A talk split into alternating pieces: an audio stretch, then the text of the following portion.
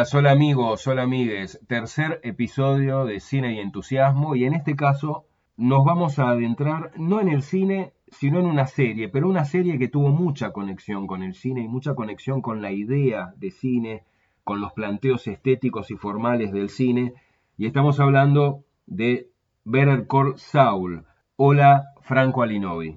¿Cómo estás, Daniel Castelo? Y sí, como bien dijiste recién, por primera vez nos adentramos en el mundo de las series y estoy de acuerdo con vos, ya desde el vamos, en que es una serie que tiene mucho de cine y tal vez este programa va a ir por ahí, ¿no? Sí, sí, una serie que arrancó dependiendo de otra, ¿no? Porque es un, apéndice, o mejor dicho, un spin-off de Breaking Bad. Creo que hasta el momento, vamos a, dilucidarlo en este eh, episodio, hasta el momento o hasta un par de años después del estreno de Better Call Saul, quizás Breaking Bad seguía siendo mejor. ¿Estamos ante esa situación o cambió? No, no sé si es para introducción esto que estamos diciendo, ¿no? Y creo que no es para introducción y creo que tal vez al final del programa tampoco vamos a saber qué responder, porque cualquier serie que ya es un spin-off, ¿no? Que viene con la mochila de otra, no sé si eso le juega a favor o en contra, en definitiva. ¿Se entiende a lo que voy? Porque no llega a tener una independencia absoluta, pero a la vez, cuando la serie es tan grande como en este caso de Better Call Saul, eh, no deja de sorprenderte y decir, bueno, para, paro la pelota y la tengo que mirar con los ojos eh, estrictamente críticos en cuanto a lo que me propone la serie y no estar siempre pensando en la serie anterior, en este caso en Breaking Bad. Claro, y lo logró muchísimo eh, Better Call. Vamos a arrancar este, por, lo que fue el comienzo, valga la redundancia, de la serie. Una serie eh, creada por Vince Gillian, que es el mismo autor de Breaking Bad, junto a, Peter Gold. Vince Gillian es como el nombre característico, ¿no? Este, de, toda la saga Breaking Bad, este, y el, y el apellido, digamos, que le dio, que le dio forma este, a, esa, a esa gran historia y que con Better Call Saul hizo exactamente lo mismo e incluso me da la impresión profundizó todavía más los recursos narrativos, ¿no? Este, una serie que llevó, eh, por eso la, hacemos la relación con el cine, una serie que llevó eh, la narrativa y la forma de relato este, mucho más allá de lo que suele ser el promedio de series, no es que vino a, a instalar algo que no existía, ¿no? Hay este, precedentes este, más que destacables como, no sé, bueno, podemos mencionar un montón de series, entre ellas Mad Men, por ejemplo. Exactamente, Mad Men, que da para otro episodio. Sí, claro, claro, series que hicieron de la narrativa este, serial, entre comillas, una, un, lugar muy interesante eh, dentro de la dramaturgia estadounidense. Me parece que es como que la era de las series, la era dorada de las series, que podríamos decir en algún otro, en algún otro análisis, sentarnos a hablar de cuándo comenzó. Pero bueno, Mad Men fue parte de eso, Breaking Bad fue parte de eso, Better Call Saul fue parte de eso, y quizá me animo a arriesgar, antes de arrancar a debatir, que Better Call Saul es la última gran serie de la era dorada de las series. Es probable. A mí lo que me pasa con Better Call Saul eh, puntualmente es que es una serie donde hay una preocupación eh, obsesiva prácticamente por la estética, pero acompañada con una profundidad en cuanto a lo que es la historia de los personajes, que no, no se reduce a los protagonistas ni mucho menos, porque cada personaje secundario que se fue bancando episodio a episodio, tiene una historia particular que contar y la cuentan. Es, ese doble juego, ¿no? Ese camino a dos vías en cuanto a estética e historia, la hacen una serie increíble, o sea, y que toma distancia de muchas otras de la época. Claro, claro, y bueno, así mismo los personajes, ¿no? Personajes que fueron profundizando su, su complejidad a lo largo de la serie. Eh, en el caso de Breaking Bad sucedió, pero creo que sucedió principalmente con el personaje central, ¿no? que es el que componía Brian Cranston, y a lo sumo alguno más. Si hay algo que no le falta a Better Call Saul es una cantera de personajes maravillosos. O sea, probablemente sea una de las series con mejores personajes secundarios que hayamos visto. ¿eh? Es así porque más allá de Saul Goodman o Jimmy, ¿no? Siempre está ese paso en cuanto a su carrera de abogado que es de Jimmy a Saúl, pero bueno, eso por ahora es otra historia. En ese paso, eh, y también en el de Kim, su pareja y también abogada, detrás de ellos vienen un montón de personajes donde eventualmente eh, se los muestra interactuando con estos dos protagonistas y de golpe siempre es como una ventana que se abre apenas y muestran la vida que tienen más allá de ese vínculo con los protagonistas, ¿no? Esa vida personal, eh, fuera de los flashes de lo que es el mundo narco, podríamos decir, o el mundo de la ilegalidad. Claro, claro. Antes mencionábamos, o mencionaba yo a, a Mad Men, que es una, que digo, es una serie como medio referente de cómo se cuenta, cómo se cuenta una historia. Y, y lo que decís es muy cierto. No son muchas las series que se adentren en lo que sucede con los personajes por afuera de la trama central que es a, lo que acá también es, tan atractivo, ¿no? Este, no todo lo que sucede sucede en relación a la trama central. En Breaking Bad sucedía más eso, donde todo lo que le pasaba a los personajes tenía que ver directamente con el, lo que era la, columna vertebral de la serie, y acá, más allá de que todo gira, no, no todo gira en torno al narcotráfico, pero en algún momento todo está conectado con eso, lo que, por ejemplo, lo que se hace con el personaje que interpreta Jonathan Banks, que es uno de los grandes actores de la serie y una de las caras más personales y uno de los personajes más, este, más fuertes que tiene eh, Better Call Saul, lo que le pasa a Mike es muy interesante. Toda su vida familiar, ¿no? Lo que él labura para que, como lo dice en algún capítulo, ¿no? Todo lo que yo hago lo hago para que este, mi nieta o mi familia tenga pueda tener una vida, una buena vida sin estar ligada a esto. Claro, porque le dice en un momento, en un cruce, en una charla con Saúl Goodman, justamente eso le dice, mi familia nunca se va a enterar eh, de qué trabajo o que hago esto, ¿no? Que está emparentado con el mundo narco, pero a la vez yo hago todo por mi familia. Y en el medio de eso, lo que pasa es que cada tanto la serie te abre esa ventanita que te digo para ver cómo él interactúa en ese mundo fuera de, lo ilegal, de esos trabajos que, eh, rodeado de narcos. Claro, otro personaje eh, que, ha hecho escuela en cómo describir este, precisamente la, vida y el entorno y lo que pasa por la cabeza de un personaje en una ficción es el del hermano de Saul Goodman o Chuck McGill, tal como lo conocemos en la serie, interpretado por Michael McKean, otro de los actores más atractivos que yo he visto en televisión en una serie y uno de los personajes con más, em, con más puntos de análisis y con más este, disparadores este, que yo he visto en mucho tiempo ¿eh? en una ficción televisiva. A mí me enloquece el personaje de Chuck, eh, básicamente porque es un personaje que se, se mueve siempre en cierto cinismo, porque él está enfermo, ¿no? Tiene una enfermedad vinculada con a no soportar la electricidad, por eso vive en penumbras y necesita la asistencia de su hermano, que su hermano es ni más ni menos el protagonista de Better Call Saul, Saúl, y lo que pasa en, este personaje en particular es mostrar cómo, cómo empieza lentamente a, degradarse con su enfermedad y a la vez cómo lo manipula constantemente al hermano, ¿no? A Jimmy. Cómo lo manipula y eh, tratándolo de poca cosa, ¿no? Hay un sometimiento eh, extremo que es él, que es un gran abogado, Chuck, cómo ve que Saúl como abogado es la nada misma, o sea, le, parece algo deplorable y siempre la ayuda que le puede dar es una ayuda disfrazada, porque en verdad lo que hace es enterrarlo más. Pero lo quiere, ¿eh? Hay algo ahí, hay algo en esa relación de hermanos que es este, muy interesante y que hay amor, aunque se están permanentemente boicoteando, ¿no? O sea, este, Jimmy o Saúl lo boicotea a él y él lo boicotea desde un lugar quizás más sutil, ¿no? Más sutil. Eh. Este, pero hay flashbacks que lo muestran, por ejemplo, ¿no? Un flashback que recuerdo mucho en el que lo muestra a Chuck contándole una historia a Jimmy y con, con cierto, con, una, con un amor de hermano que no estaba contaminado como después sí se contaminó.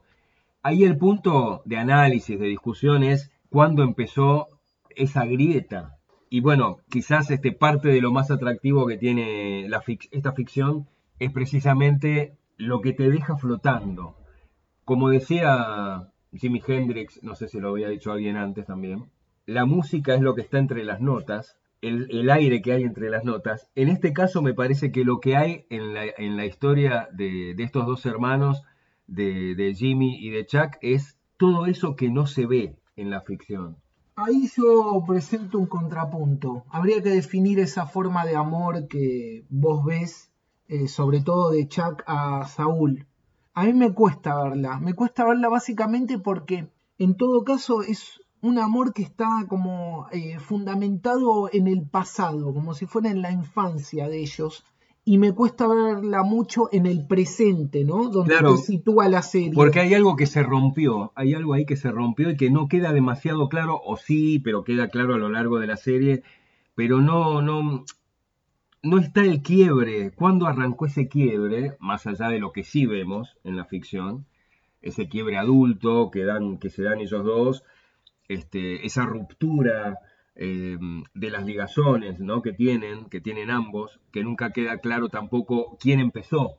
Yo siento que hay una cosa ahí de quién empezó, porque eh, los dos echan la culpa de distinta manera, sobre todo parece que Chuck es el que tiene razón, en algunos momentos parece que es él, y en los, y en los otros, porque hay una búsqueda de redención permanente también de, parte de Jimmy, Saúl, vamos a decirle Jimmy, ¿no? Para no volvernos locos, este, hay, hay toda una, situación en la que él hace algo malo, después se vuelve para atrás, mm. siente que lo está castigando al hermano, después siente que no, y el que, pero por supuesto, el que castiga, la voz de la justicia es la voz de Chuck en la serie. Claro, pero justamente el, lo poco de amor que veo, lo veo desde el personaje principal, desde Saúl o Jimmy porque está como ese doble juego de que hago, voy en contra de él, me arrepiento, en el medio lo ayudo en su cotidianeidad, con su enfermedad, con sus mambos, pero yo me acuerdo que al principio de la serie pasa algo espantoso,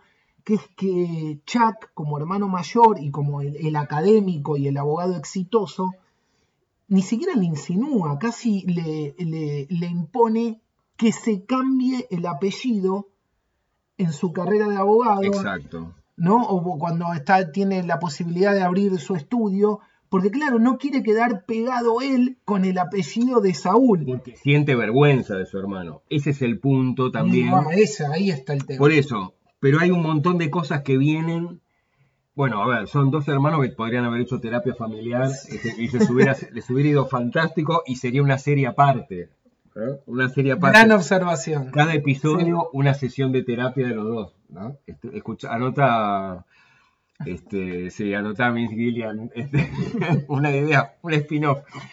Este, porque hay, hay, hay, un drama ahí permanente, permanentemente presente en la serie y en cada capítulo en el que aparece eh, Chuck y en el que aparecen los dos. Este, que bueno, nada, no vamos a estar contando para los que no la vieron toda, pero hay una situación ahí eh, riquísima desde lo dramático y desde lo argumental. Y es solo uno de los personajes, ¿no? Digamos, porque hay un montón de personajes que son maravillosos acá. Bueno, pero vinculado a esta tensión entre hermanos, aparece también Howard, que es el socio de Chad McGill en ese gran estudio de abogados, hiper exitoso. Y Howard también ahí hace como de intermediario, siempre parándose cuando llega el momento del lado de Chuck, porque siente admiración como abogado por Chuck, pero eh, entablando una relación también relegándolo siempre a poca cosa a, Jimmy, ¿no? Howard, otro gran, gran personaje de la serie que tiene una evolución fantástica, eh, es increíble.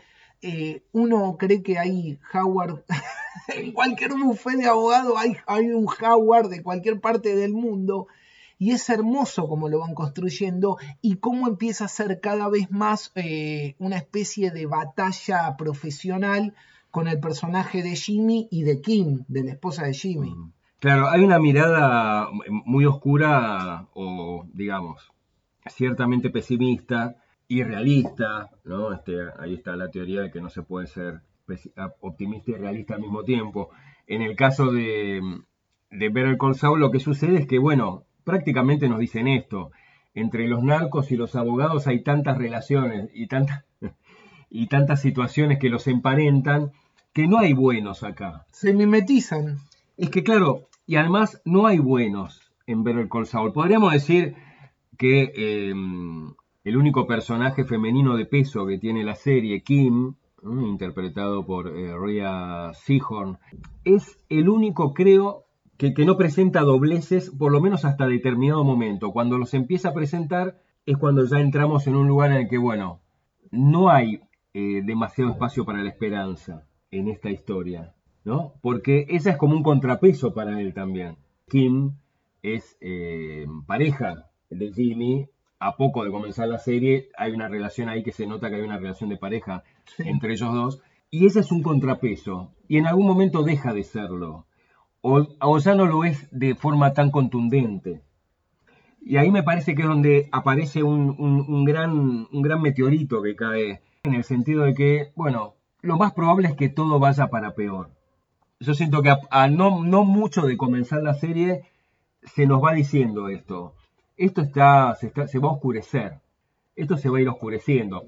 Además, bueno, quienes vieron antes, quienes vieron Breaking Bad, saben cuál es el personaje de, de, Saul Goodman en Breaking Bad, un abogado que además, vamos a decirlo para los que no lo vieron, entra bastante ya avanzada la, la trama, ¿no? Este, en aquella serie.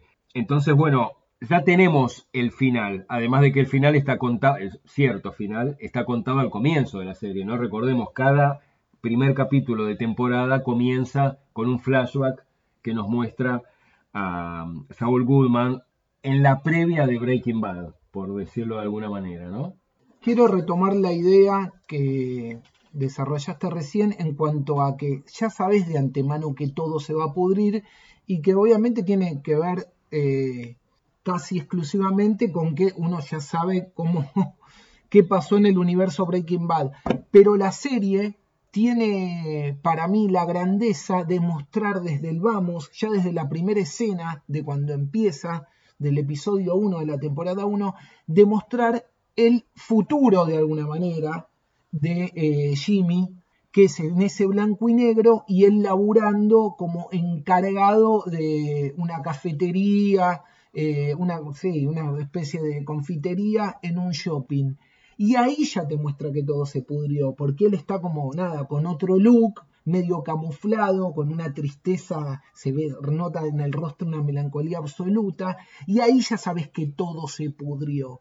Y la serie se juega mucho en ese ida y vuelta, en ese vaivén entre el presente de él, cómo él en, color empieza a construirse como personaje, como abogado, cómo empieza a abrir caminos, cómo en un momento se vincula con el mundo narco, y ese futuro, ¿no? O ese tiempo, años después, laburando ahí como, eh, nada, lejos de los flashes de lo que fue su carrera profesional.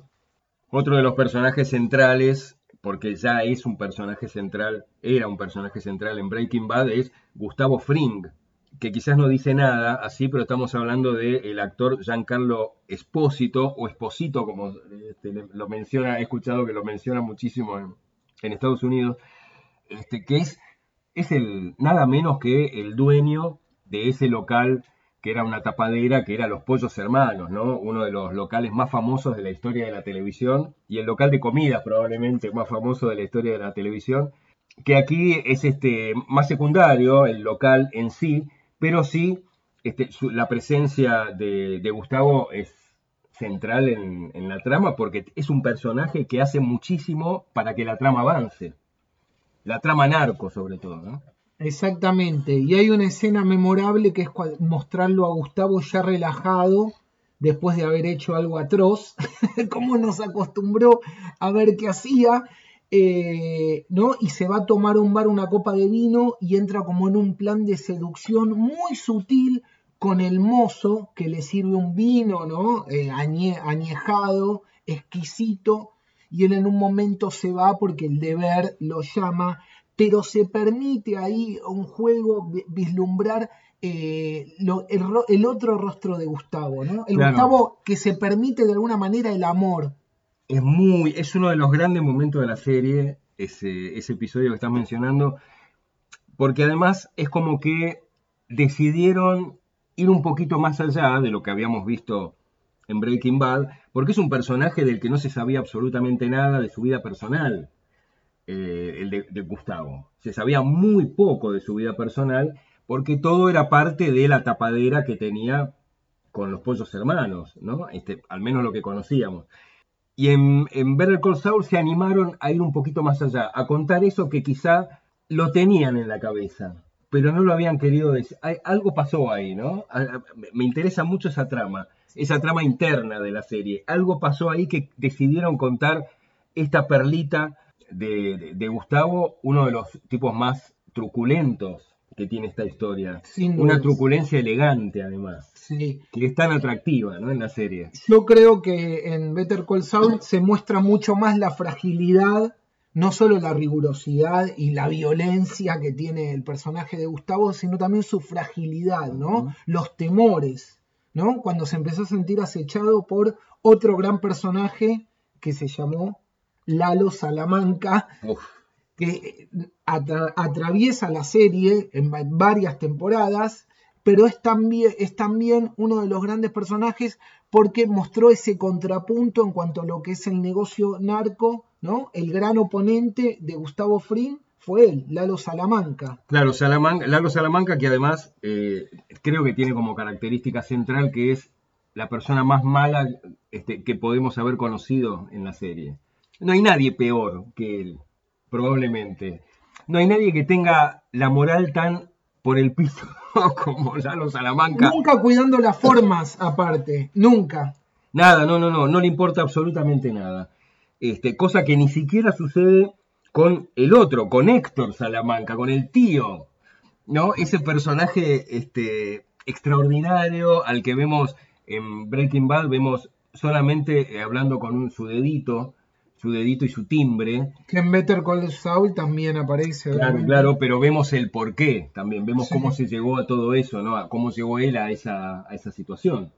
pero se lo ve en Better Call Saul también se lo ve muy enojado con el dedito y justamente Lalo Salamanca es al, al único al que le debe como cierta pleitesía, ¿no? Porque siempre le está contando a, a Héctor, Sí, sí, al no. tío Salamanca, lo que va a ser, lo que pasó, de quién desconfía, ¿no? No, y además este, está siempre ese tío pensando en su sobrino, que es otra de las características atractivas, porque estamos hablando de narcotraficantes, de gente muy mala, gente que manda a matar sin ningún inconveniente a otro, y al mismo tiempo hay una relación entre ellos que no es como la relación que podía tener, por ejemplo, este, por citar un, ejemplo muy a mano, Don Corleone con sus familiares, porque había hasta cierto despegue de Don Corleone con sus familiares que acá Sa- Salamanca tío con Salamanca sobrino no tienen, se quieren mucho.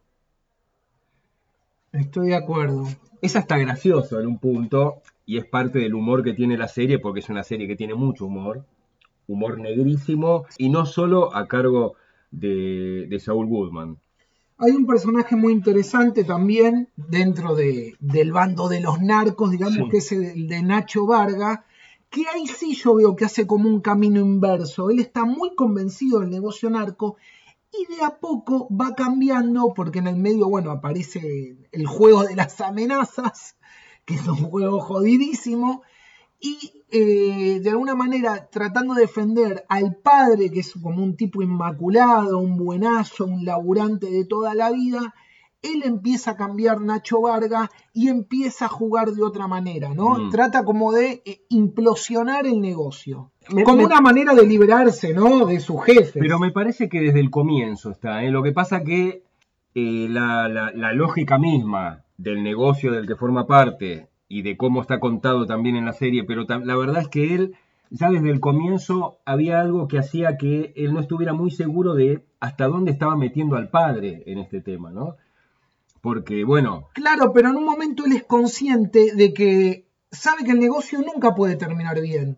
Esa es la sombra que lo persigue toda la serie, ¿entendés? Claro. Decir que ya sé que esto va a terminar mal. Entonces eh, pega como un golpe, empieza a pegar como un golpe de timón de decir, voy a, voy a tratar de cambiarlo. En un momento nada, llega, avanza tanto que el destino trágico lo encuentra él. Es que ya se lo dice, eh, ya se lo dice él mismo a Jimmy, cuando Jimmy, por los avatares del destino que hacen también que él le pasen algunas cosas, termina relacionado con Lalo Salamanca, en el comienzo de la serie es esto. Y Nacho le dice, no, esto no terminó acá. Y lo va a ver, ¿no?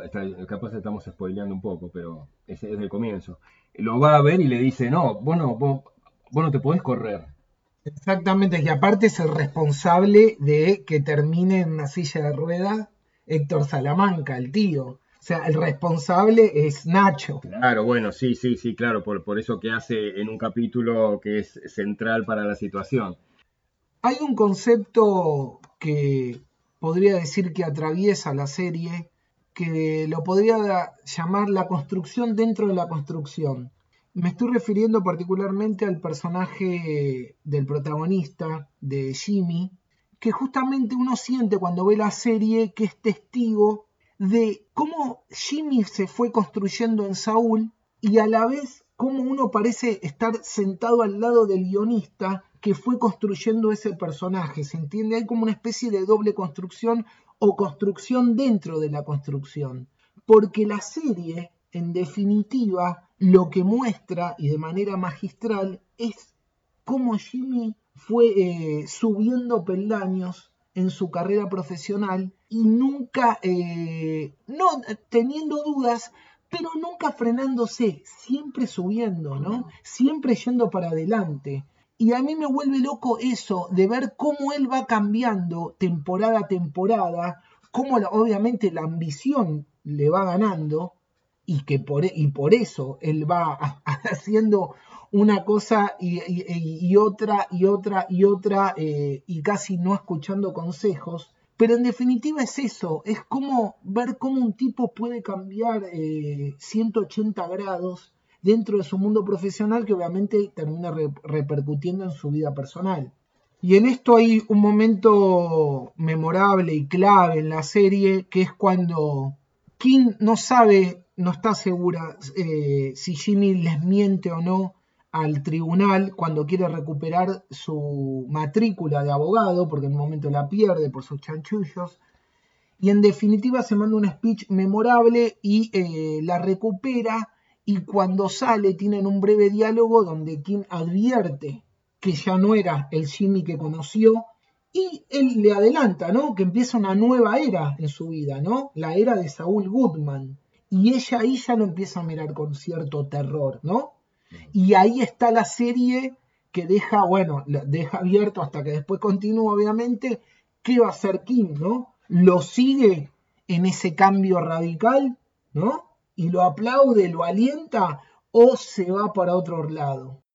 Además del universo abogados, además del universo del narco, hay algo que atraviesa a los personajes de Better Call Saul, que es la culpa tanto la relación con la culpa como la negación absoluta de eso, como la ausencia absoluta.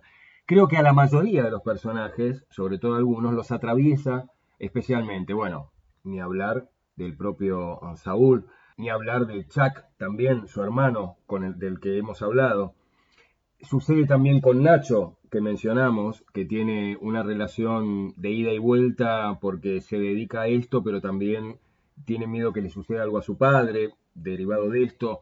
Su accionar, hablamos de Nacho, siempre está entre, está con un pie adentro y un pie afuera, ¿no? Mm, trata de no, de no lastimar demasiado a nadie. Hay algo ahí también este, en, su, en sus características que es, es un, eh, está en el bando de los malos, pero es bueno, por decirlo este, muy simple. Kim también, Kim es alguien que está permanentemente atravesada por el deber ser, por lo que ella tiene que ser como abogada, como abogada recta y como buena abogada, y al mismo tiempo se cruza de vereda cada tanto para no, dejar tan despegado a, Jimmy, ¿no? Este, porque la verdad es que la mayoría de las cosas que ella hace en contra de sus normas o en contra de, de, lo que ella supone que es lo que tiene que hacer, lo hace por él. Y ahí es donde le aparece también la culpa y donde a él le aparece la culpa cuando la está jodiendo a ella también. Esa es una gran observación. Yo creo que el concepto de culpa hace mella en, en Jimmy cuando esté involucrada Kim, claramente. De hecho, bueno, el final de la serie tiene que ver un poco con esto, ¿no? Ella en un momento está afuera, aparece de vuelta en su vida y él ahí de alguna manera se redime ante ella, podemos decir. Igualmente, a mí me parece que ya desde el capítulo 1, que en verdad termina nada, resolviéndose en, el episodio 2, ya hay algo eh, con respecto a la culpa y Jimmy que no te digo que te deja, te da cierto optimismo, pero tiene que ver con que el tipo recula con algo, que es lo siguiente. Cuando él hace esa situación de carancho con esos hermanos skater pelirrojo, ¿te acordás? Sí, claro. Que se tiraban sobre los autos para después nada sacarles unos mangos y eso, bueno, él se da cuenta de esa trampa y lo termina contratando para hacérselo a, una mujer que manejaba, que él quería tener el, juicio, eh, defenderla porque había mucha guita de por medio. Al margen de eso, sale mal lo, que habían armado. Ahí aparece otro personaje memorable, lo nombro al, pasar, que es Tuco. Pero lo que pasa ahí es que cuando sale tan mal y Tuco descubre que es un narco hecho y derecho y descubre el truco y lo lleva al desierto como a, liquidarlo a Jimmy, a Jimmy, y a estos dos skaters, con su speech ya de, gran abogado eh, persuasivo o disuasivo en este caso, zafa eh, y salva su vida a Jimmy y le dicen tomátelas y los van a liquidar a los skaters. Y él cuando avanza, se está yendo, ahí sí le agarra culpa y le termina salvando con su speech la vida a los skaters que, nada, 10 segundos antes los iban a liquidar. ¿No? Y termina negociando con Tuco, que Tuco no tiene muchas luces, lo, lo, convence fácil de alguna manera, eh, Jimmy, y termina negociando y le terminan quebrando una pata a cada uno en vez de matarlos. Sí, es, una, es un gran episodio ese y es un gran momento cuando, cuando bueno, después de toda esa, esa, esa mini saga en la que todo sale mal, él le salva la vida y después cuando termina esa escena, en, en la escena siguiente, es muy gracioso que ellos le recriminan lo que les hicieron en la escena y él dijo, miren, ustedes estaban condenados a muerte y lo único que terminaron este, ligando, digamos, es este que le rompan una pierna. Fue una gran defensa. Claro, dice, soy el mejor abogado del mundo, porque el otro le dice, sos el peor. Le, no, dice, soy el mejor, los, le salvé la vida. Bueno, pero ahí te demuestra eso. El límite en cuanto a la culpa es esa, la muerte. O sea, Jimmy ante la muerte inminente, recién ahí podemos decir que recula. Sí, y del otro lado, en la vereda de enfrente, bueno, están los Salamanca, que ninguno siente culpa absolutamente en ningún momento de nada de lo que hacen, y un poquito en el intermedio, ¿no? Con un pie en el infierno, otro en el cielo, está Mike, porque Mike es otro tipo que no, no parece tener la culpa presente porque él sabe lo que quiere hacer, él sabe que se está ganando la vida, poniéndole un paraguas a su familia para que no tenga nada que ver con eso. Entonces el tipo siempre va para adelante es muy interesante el caso de Mike, ¿no? Porque haga lo que haga, el tipo va para adelante y no mira para atrás, ni mira si está bien lo que acaba de hacer o no. En, el que para mí por lo menos es el mejor episodio de la serie, el tipo no tiene ningún problema en fusilar a uno que está en el piso para salvarlo a Jimmy. Es muy interesante lo que decís. Yo creo que Mike es, en ese mundo de la inmoralidad, el tipo que sostiene cierta moralidad, ¿se entiende? Pero no la moralina sosa y barata, sino todo lo contrario, sabiéndose que está podrido, así todo es el tipo más justo de la serie, diría. Eh, es el que está en el medio de la balanza. Es el que está en el medio de la balanza. Es como que él siempre está siempre decidiendo quién es bueno y quién no dentro de ese gran mundo donde todos son chotos. Eh, claro, en parte pasa eso. Y un poco esto que estamos diciendo de Mike aparece en, eh, en el comienzo de la serie, primera o segunda temporada, cuando, primera temporada, cuando Jimmy va mucho al juzgado, cuando se nos muestra cómo es su actividad habitual, y el tipo necesitaba para salir, para estacionar el auto destartalado que tenía en ese momento, para salir de ahí necesitaba unos cupones o unos sellos. Unas calcomanías. Unas calcomanías que le ponían en el juzgado. Y el que manejaba, el que atendía el estacionamiento, era Mike y no lo dejaba salir a Jimmy porque le faltaba, un día le faltaba una calcomanía, otro día le faltaban dos. Siempre pasaba algo en el que el tipo decía, no, si no tenés la calcomanía me tenés que pagar tres dólares por el estacionamiento. Y esto que vos decís de el lugar de lo que es justo y lo que no, lo marca perfecto ese capítulo y esas escenas. Me gustaría que elijamos el mejor episodio de todas las temporadas, que son seis, y a mí particularmente el que más me gusta es el episodio 8 de la temporada 5 que se llama Cobrador, que es eh, el episodio que tiene la secuencia memorable de Jimmy y Mike en el desierto al borde de la muerte porque Jimmy tiene que ir a buscar 7 millones de dólares que le dan eh, los primos de Lalo Salamanca en el medio del desierto y él los tiene que ir a buscar, ¿no? Eh, nada, como recadero, como che pibe, y lo sube al auto, se lo lleva y al poco de arrancar se da cuenta que lo siguen, empieza una balacera tremenda es donde más está conmovido de alguna manera Jimmy, porque ese nivel de violencia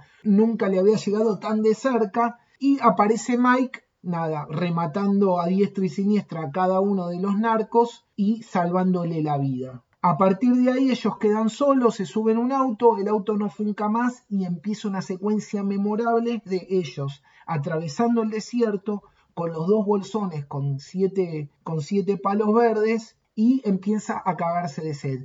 A mí el capítulo, el episodio particularmente me gusta al nivel de los detalles. Hay un detalle no menor que es al principio, cuando él está esperando que le traigan los bolsones y él está tomando agua, en un momento él ve una manchita que tiene en el zapato y le tira agua. Ese guiño es hermoso porque es como el desperdicio de agua que después va a tener que necesitar y que él obviamente ni se imagina que se va a estar cagando de sed y estar al borde de la muerte. Ese es uno. Después hay otro que me encanta que es cuando van a tirar el auto para deshacerse del auto porque sabe que los van a seguir y los van a querer liquidar porque hay unos, un solo narco que salva su vida y se va en un auto. Entonces tiran el auto de Jimmy, que lo acompaña casi toda la serie, hasta ese día, y él le dice, pará, pará, pará, y cuando lo está por empujar al acantilado, saca el vaso que dice segundo mejor abogado del mundo, que se lo regaló Kim, ¿no?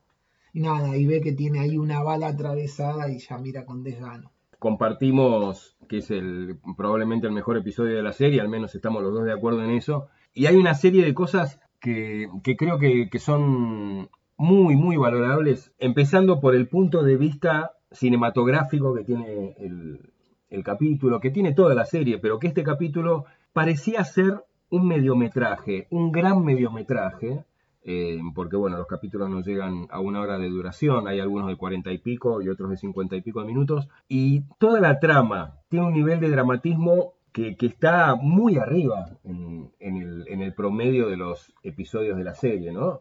Todo esto que vos estás describiendo, de lo que va sucediendo, otras situaciones este, dramáticas también para el personaje eh, de Jimmy, como tener que guardar eh, su pis para tomarlo en algún momento más adelante, que se lo dice Mike, ¿no? Le dice, no tires eso, no hagas, pis, no hagas pis en la tierra, acá tenés una botellita. Al otro día, a la mañana, después de haber pasado también toda la noche en el desierto. Porque se estaban quedando sin agua. Todo el desarrollo dramático del episodio es realmente brillante, brillante, hay un ejercicio de guion, de puesta de cámara, de, planificación este, del relato y dos personajes llevándolo adelante. Es un episodio de dos personajes. Y que no hablan todo el tiempo, porque están cagados de sed, les duele todo, y también ese realismo está tan bien laburado, hablan poco, se dan ánimo hasta ahí. El que más ánimo le da en un momento es Mike a Jimmy, porque Jimmy prácticamente se quiere entregar pero con las palabras justas, sí, la puesta de cámara es increíble, en unos planos brillantes. Y me acordé de otro guiño, cuando llega la noche y se van a cagar de frío, porque tampoco tienen abrigo, saca Mike la, manta brillante plateada, que es como un aislante del frío, y, se la pone Mike y lo empieza a mirar con cara rara Jimmy, porque claro, le trae a memoria el recuerdo de su hermano, ¿no? Que la usaba como aislante de la electricidad y le ofrece una de estas mantas y él dice, no, no, gracias. Y bueno, después hay ahí este, también un, quiebre en eso también, este, de, parte de, Jimmy. Digo que es una, un episodio de dos personajes porque son los que llevan la trama. Por supuesto aparece Kim también ahí, que está asustada porque no aparece su, su pareja. Otra escena memorable. claro, cuando lo va a ver a Lalo. Lo va a ver a Lalo a la cárcel, ¿no? E, e, esta, esta Kim que no duda, ¿no? Que cuando las papas queman va para adelante. Entonces va a ver al, peor de los narcos a la cárcel a decirle, ¿dónde está mi marido?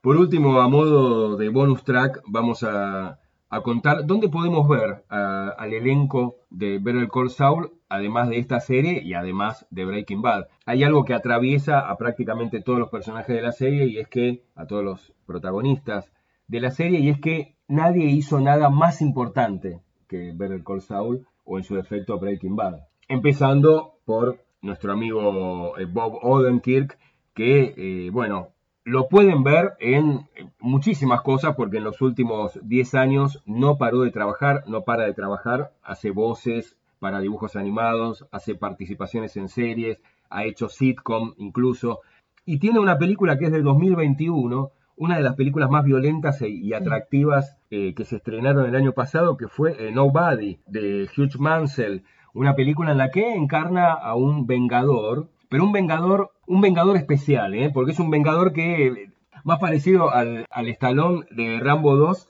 que este, a cualquier otra cosa y sobre todo a los personajes que él mismo ha hecho. Una película que te gustó mucho a vos, ¿no? Una gran película de acción policial, pero digamos este, de acción neta y dura, uno de esos films que antes íbamos a buscar al videoclub este, con entusiasmo. Bueno, una película que va mucho por ese lado, muy recomendable.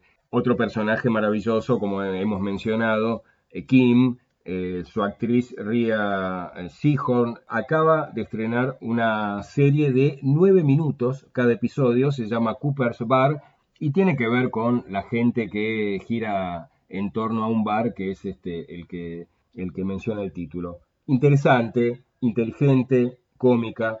Jonathan Banks, el Mike que acabamos del que, que acabamos de hablar también, en 2014 hizo una serie de dibujos animados titulada Mike Tyson Mysteries. ¿Qué te parece, Franco? no sé, no sé si me da un poco de miedo, pero... Es una, es una serie animada para adultos, dirigida a un público al que le gusta Hora de Aventuras, al que le gusta ah, La, animación, es que la pueden ver los chicos, pero que es básicamente para adultos. Eh, es una miniserie, ahí encarna Jonathan Banks a The Wizard, que es un mago todopoderoso, maravillosa, búsquenla. Giancarlo Espósito. ¿Sabes cómo se llama Giancarlo Espósito? Se llama Giancarlo Giuseppe Alessandro, porque no es latino. Y nació en Dinamarca, es hijo de un napolitano y de una cantante africano-estadounidense. Toda esa mezcla derivó en este personaje y además es el que más trabajó antes de, de Better Call Saul y en 1989 fue parte nada menos que de Haz lo correcto, para mí la mejor película de Spike Lee, la película que lo transformó ya en un realizador de culto, ¿no? Sí.